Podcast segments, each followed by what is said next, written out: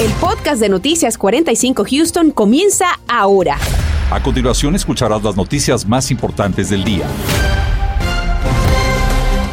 Mucha atención por la mala calidad del aire que puede acentuar padecimientos respiratorios o incluso alérgicos entre la población de Houston y de los alrededores. A pesar de ese problema, continuamos bajo un patrón de clima estable y también soleado. Nuestro meteorólogo Anthony Ortiz del equipo de vigilantes del tiempo de Univisión 45 nos acompaña esta tarde con todos los detalles. Anthony, adelante.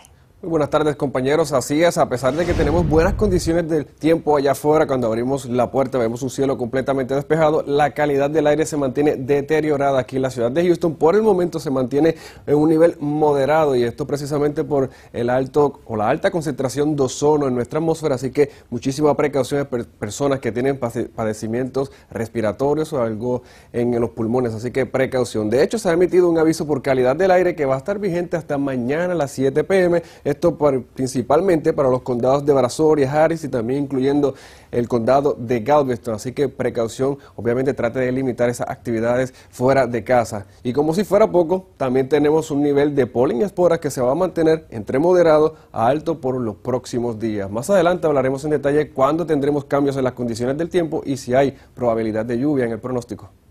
Anthony, gracias. Y bueno, precisamente debido a esta mala calidad del aire fue decretado el Día de la Prevención del Asma para toda nuestra región. Y es que en días como hoy es común el aumento considerable en casos de asma y otras dolencias, por lo que es muy importante tomar medidas de precaución. Marlene Guzmán nos acompaña y nos habla de esta amenaza. Adelante, Marlene.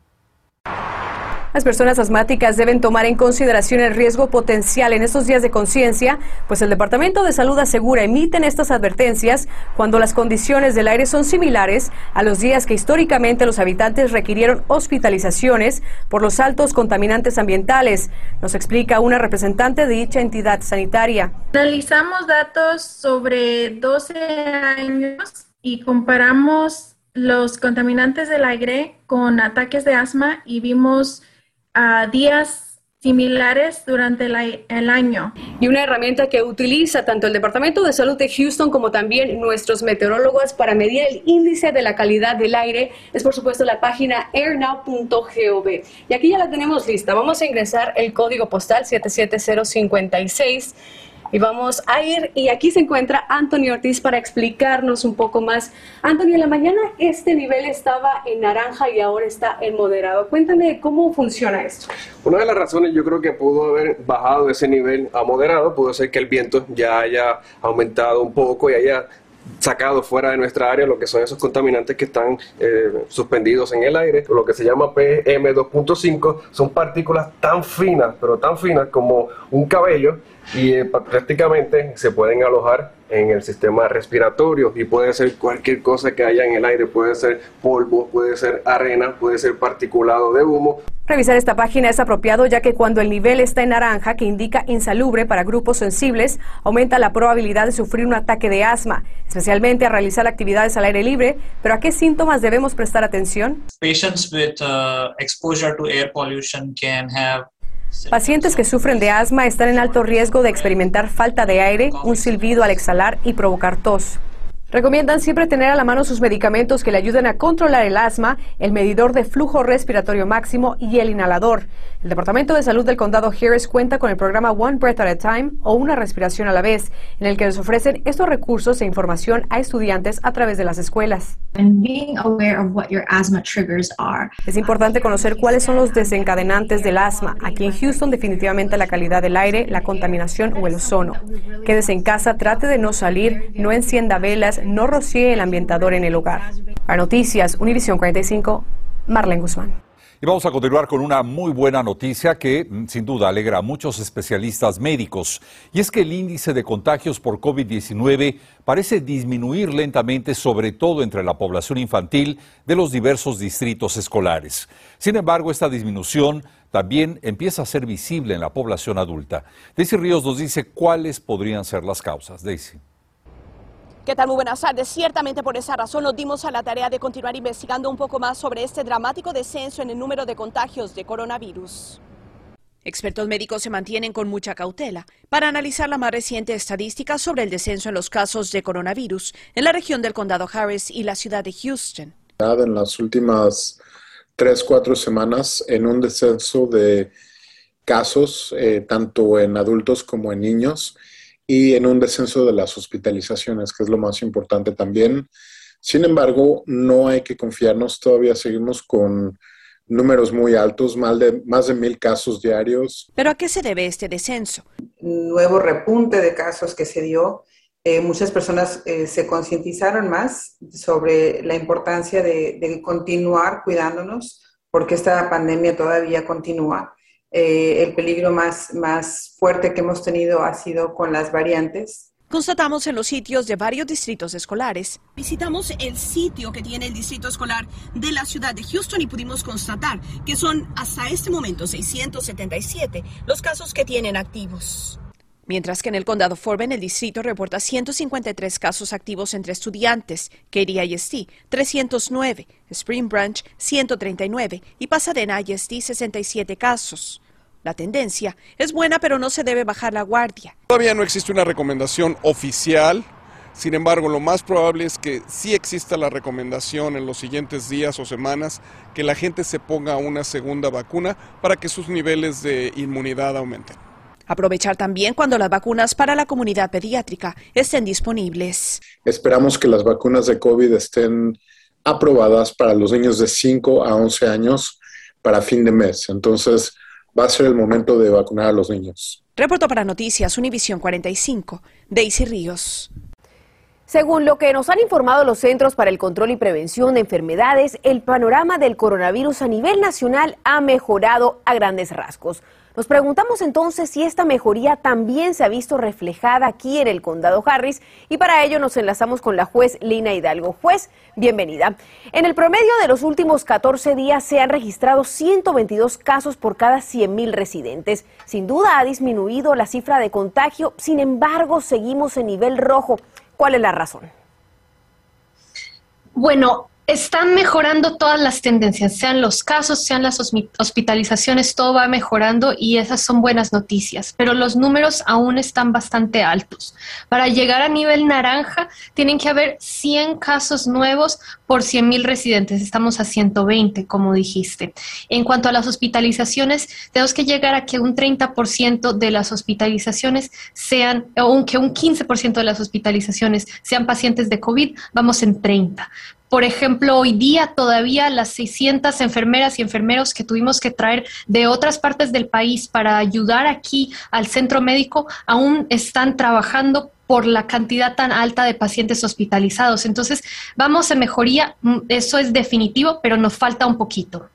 Pues ahora vimos también que el incentivo monetario de vacunación incrementó muchísimo el nivel de personas vacunadas.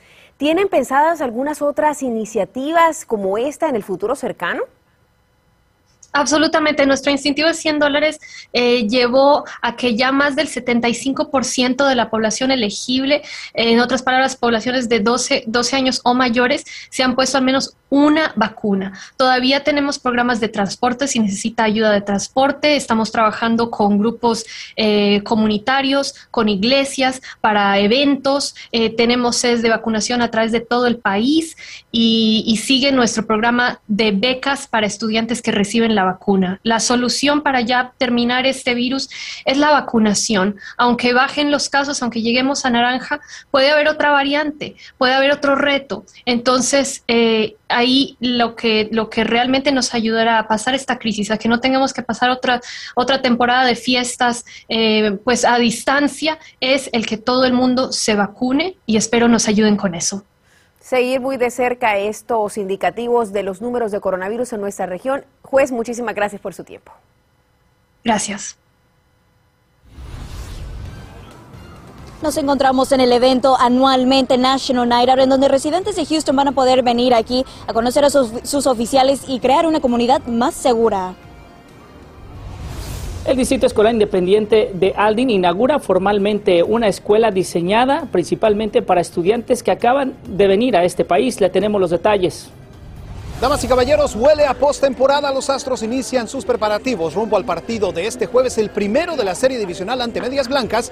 Le tendremos detalles en breve. Estás escuchando el podcast de Noticias 45 Houston. Esta noche los miembros del Departamento de la Policía de Houston y del alguacil del condado Harris se reúnen en diversos eventos con miembros de la población.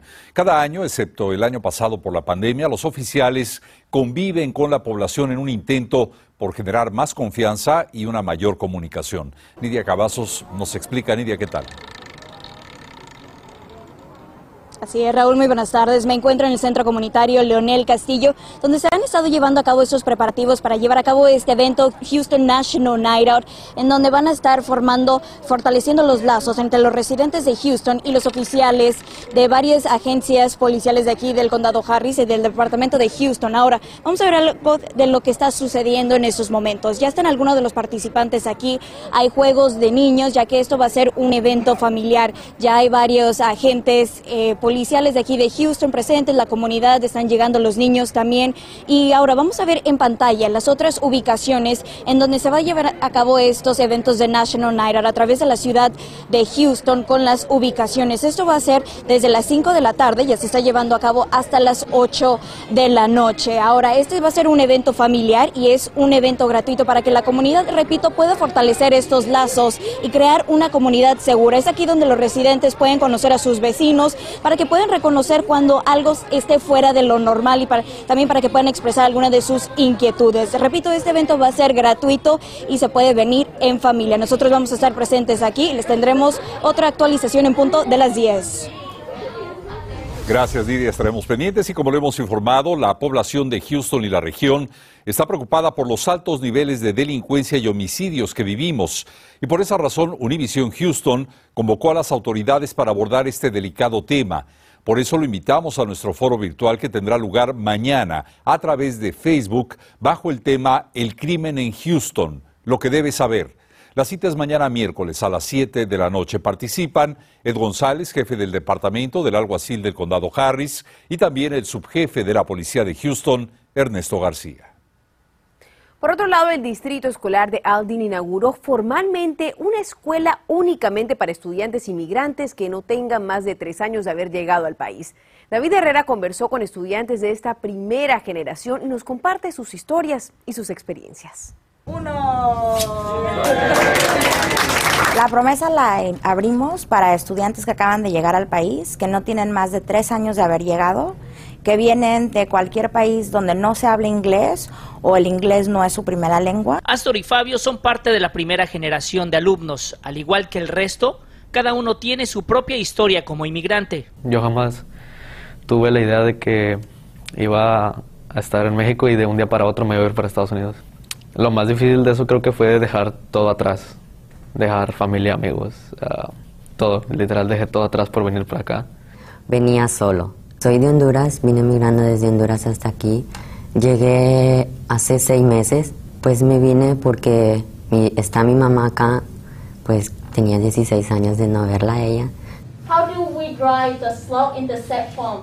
En las aulas los distintos caminos y experiencias pasan a un lado con no más de 20 estudiantes por aula, el enfoque es el aprendizaje. Y lo hicimos por ver la necesidad de que los muchachos estaban entrando a las preparatorias y no se estaban logrando graduar. Por el momento solamente ofrecen clases a 150 estudiantes del noveno grado. Se espera que para el año entrante incorporen el décimo grado y puedan servir así a 300 estudiantes. My name is Santiago Ramos. I am from Honduras. I am 15 years. Hoy durante la presentación en un salón lleno de invitados especiales, algunos de los estudiantes tuvieron el valor de hacer su primera presentación en un idioma que no es el suyo, pero que muy pronto les ayudará a conquistar el éxito.